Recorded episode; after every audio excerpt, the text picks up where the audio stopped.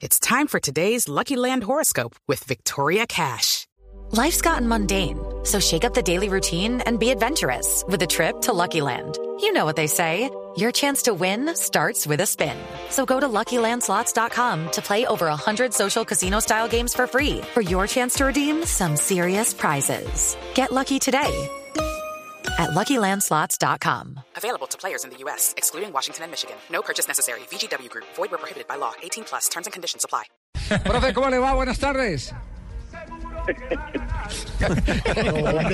¿Cómo está? ¿Cómo le va?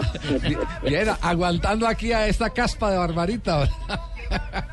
Uy, no, no, no. A mal acompañado quizás hoy. No, no, Pero me alegra escucharlo porque no le noto el tema, eh, eh, el, el acento. El sentido de pertenencia, Javier. Es que uno tiene que tener sentido de pertenencia mm, El acento. cuando trabaja para, un, para una ciudad tan bonita como esta. Como el Bueno, este, este es un motivo más para alegrarle la vida y para decirle que lo que consiguió con el Huila eh, fue realmente espectacular. Seguramente que, como todos los huilenses, soñó con algo más que no se pudo conseguir, porque como usted bien lo dijo, cuando uno ya llega a la última fecha para depender de terceros, es mejor no hacerse tantas, tantas ilusiones, simplemente vivir el minuto a minuto. Pero hizo su tarea. Hoy, ¿cómo amaneció eh, Pecoso Castro? A ver, Javier, yo la verdad es que contento por el trabajo de los muchachos. Nosotros llegamos a Neiva el 29 de agosto. Tenemos septiembre, octubre, noviembre y 15 días de diciembre.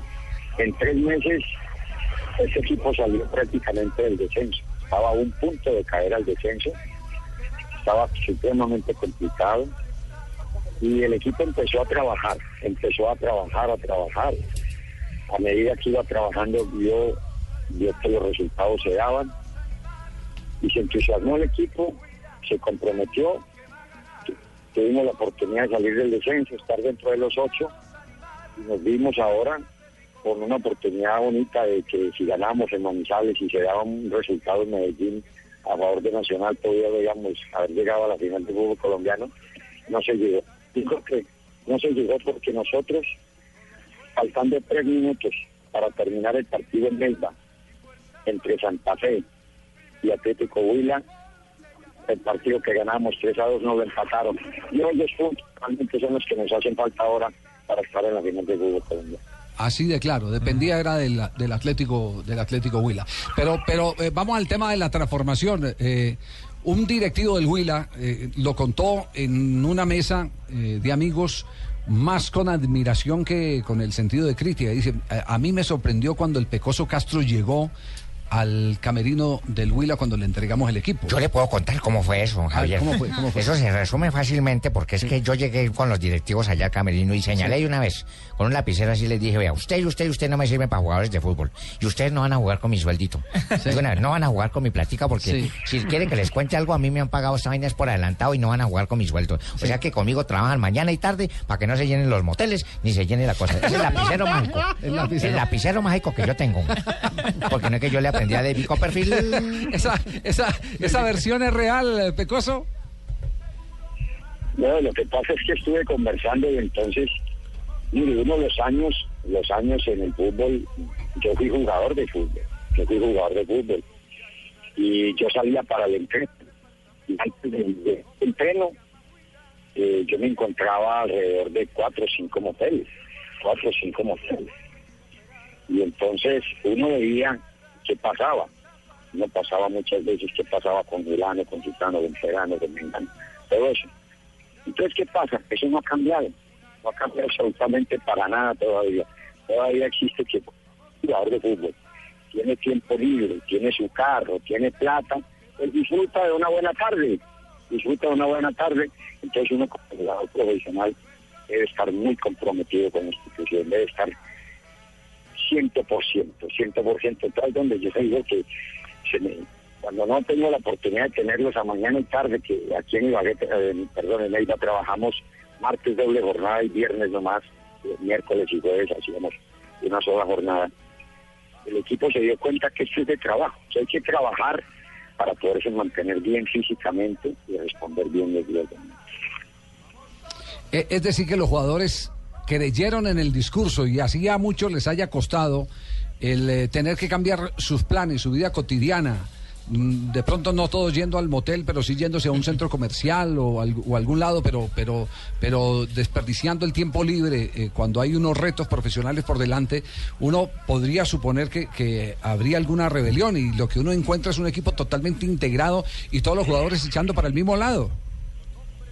Sí, es que el jugador a veces en Colombia no sabe aprovechar el, el- el tiempo libre.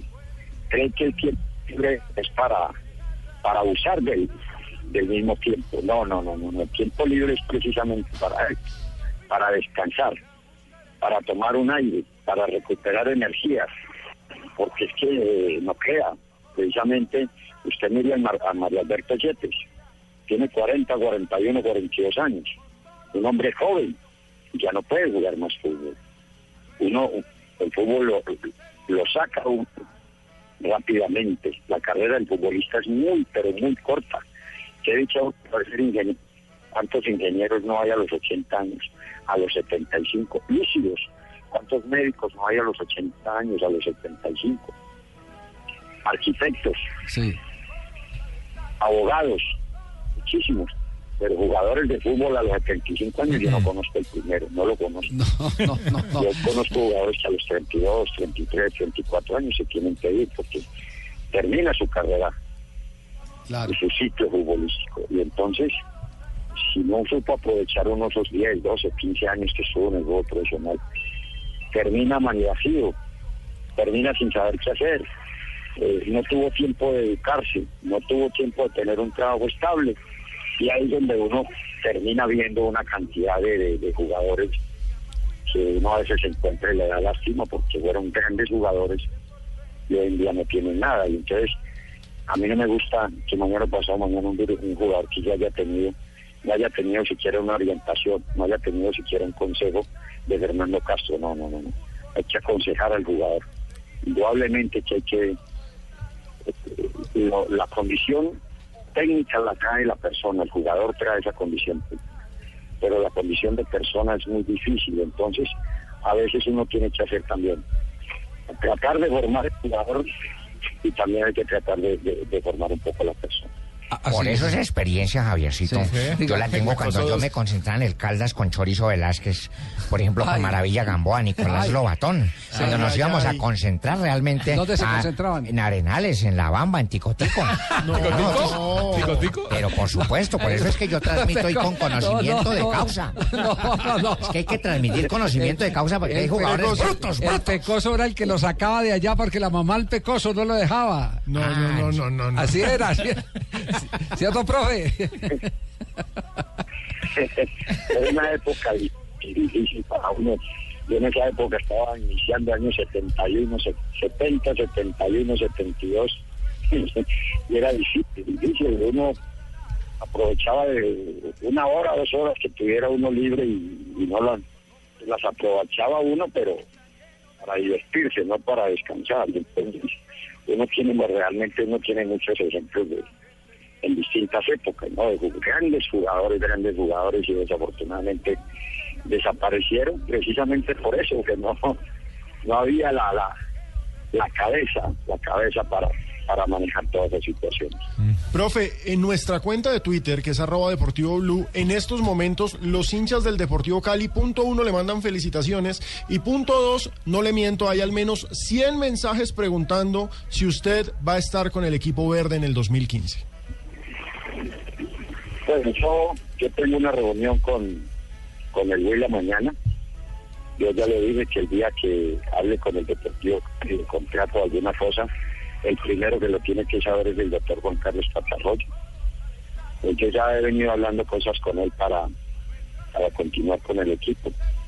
También es cierto que hay un interés del Deportivo Cali, y eso lo voy a hablar con el doctor Patarroyo y con la Directiva del Cali para que no hayan, no, lastimemos a nadie, ni, ni la gente del Huila, ni del Cali, ni yo salga, no, no, no, porque no quiero, no, yo quiero que todo salga bien, que uno tiene que dejar las puertas abiertas.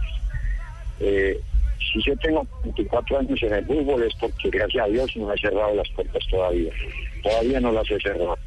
Y si no las he cerrado, menos las voy a cerrar hasta alturas de la vida. Entonces, voy a esperar a que nos vamos a conversar con los directivos del Huila y si hay que conversar con los del Cali vamos a conversar, pero todo con, con, con la intención de que, que todo quede bien, que no haya ningún tipo de problema.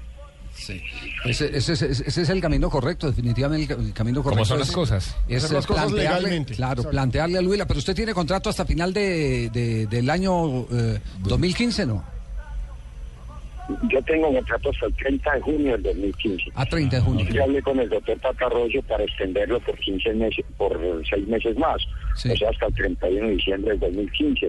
Eso sí, de entrando a negociar ahora, como si arrancáramos nomás, como si arrancáramos ahorita el primero de enero, Sí. con hombre ajuste en el sueldo, todo, todo, Claro. y empezar de nuevo, un nuevo contrato. Eh, a mí me llamó la atención, en eso estamos, y entonces por eso le digo, hay que conversar para que queden las partes todas tranquilas, no haya ninguna ningún tipo de, de lesión. Trabajo interesante eso, interesante increíble. eso, poner las cartas sobre la mesa. Claro, y, tengo, y- tengo este puesto y Sí. tengo esta oferta. Ajá. ¿Cómo vamos ahí? Y además en el Huila lo A quieren mí- mucho. A mí lo que me llama la atención y no quiero comprometer al Pecoso en esta en esta apreciación que es muy muy personal es el que tanto amague del Cali mientras el Pecoso estuvo cesante, que Y- sí, y que venga, que- que, no, y entonces Exacto. apenas ven que otra Que vez se reencaucha, que la le vida, muestra las grandes condiciones que tiene porque porque es un triunfador eh, por donde vaya el Pecoso Castro, entonces ahora sí otra vez levantan el teléfono, venga Pecoso, que lo estamos necesitando en esta emergencia. Bueno, pero esa ya es una decisión que tendrá que tomar eh, el, el profe Fernando Pecoso Castro. Él tiene muchas raíces, ganó título con el Deportivo Cali, jugó en el Sí, Deportivo Cali. razón, mucha Sí. razón, Lo que está diciendo. Con, con las buenas tardes, pena que me meten en esta conversación. Pero yo también, Leo. como exdirector técnico del Deportivo Cali, también le aconsejaría que no se vaya para allá. No se vaya No, para allá. no, porque- yo, no le estoy, yo no le estoy diciendo que no se vaya, Leo, no me malinterprete, si- Oh. sino, sino que es que eh, No, pero yo suena, personalmente suena es una opinión muy irónico, personal, muy leonela. Suena, Leonel, suena muy irónico, Leonel, suena irónico, eh, es exactamente eso, el que, el que eh, mm, tomaron mucho el pelo. Eh, y esto lo sé por, por fuentes del mismo No, son Deportivo Cali. son. To- to- tomaron mucho el pelo y entonces ahora, ahora que está otra vez el pecoso en escena, entonces eh, sí aparece. Bueno, pero digamos que ese es casi que el día a día en el fútbol. Es el día a día en el fútbol. Sí. Pero ¿qué le diría el pecoso de Block al pecoso del Huila?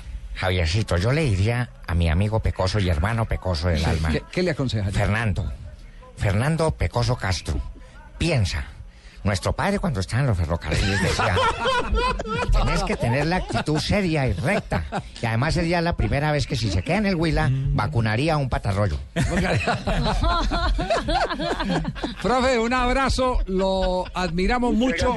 Esta llamada tenía este, este fin, eh, primero, por supuesto, actualizarnos noticiosamente, pero también hacerle un reconocimiento a, a esa eh, majestuosa campaña que realizó con un equipo por el que nadie daba un solo peso. Qué gran campaña. Hace cuatro o cinco meses. No, y en serio, profe, en estos momentos nuestras redes sociales están llenas de agradecimientos y felicitaciones por este año.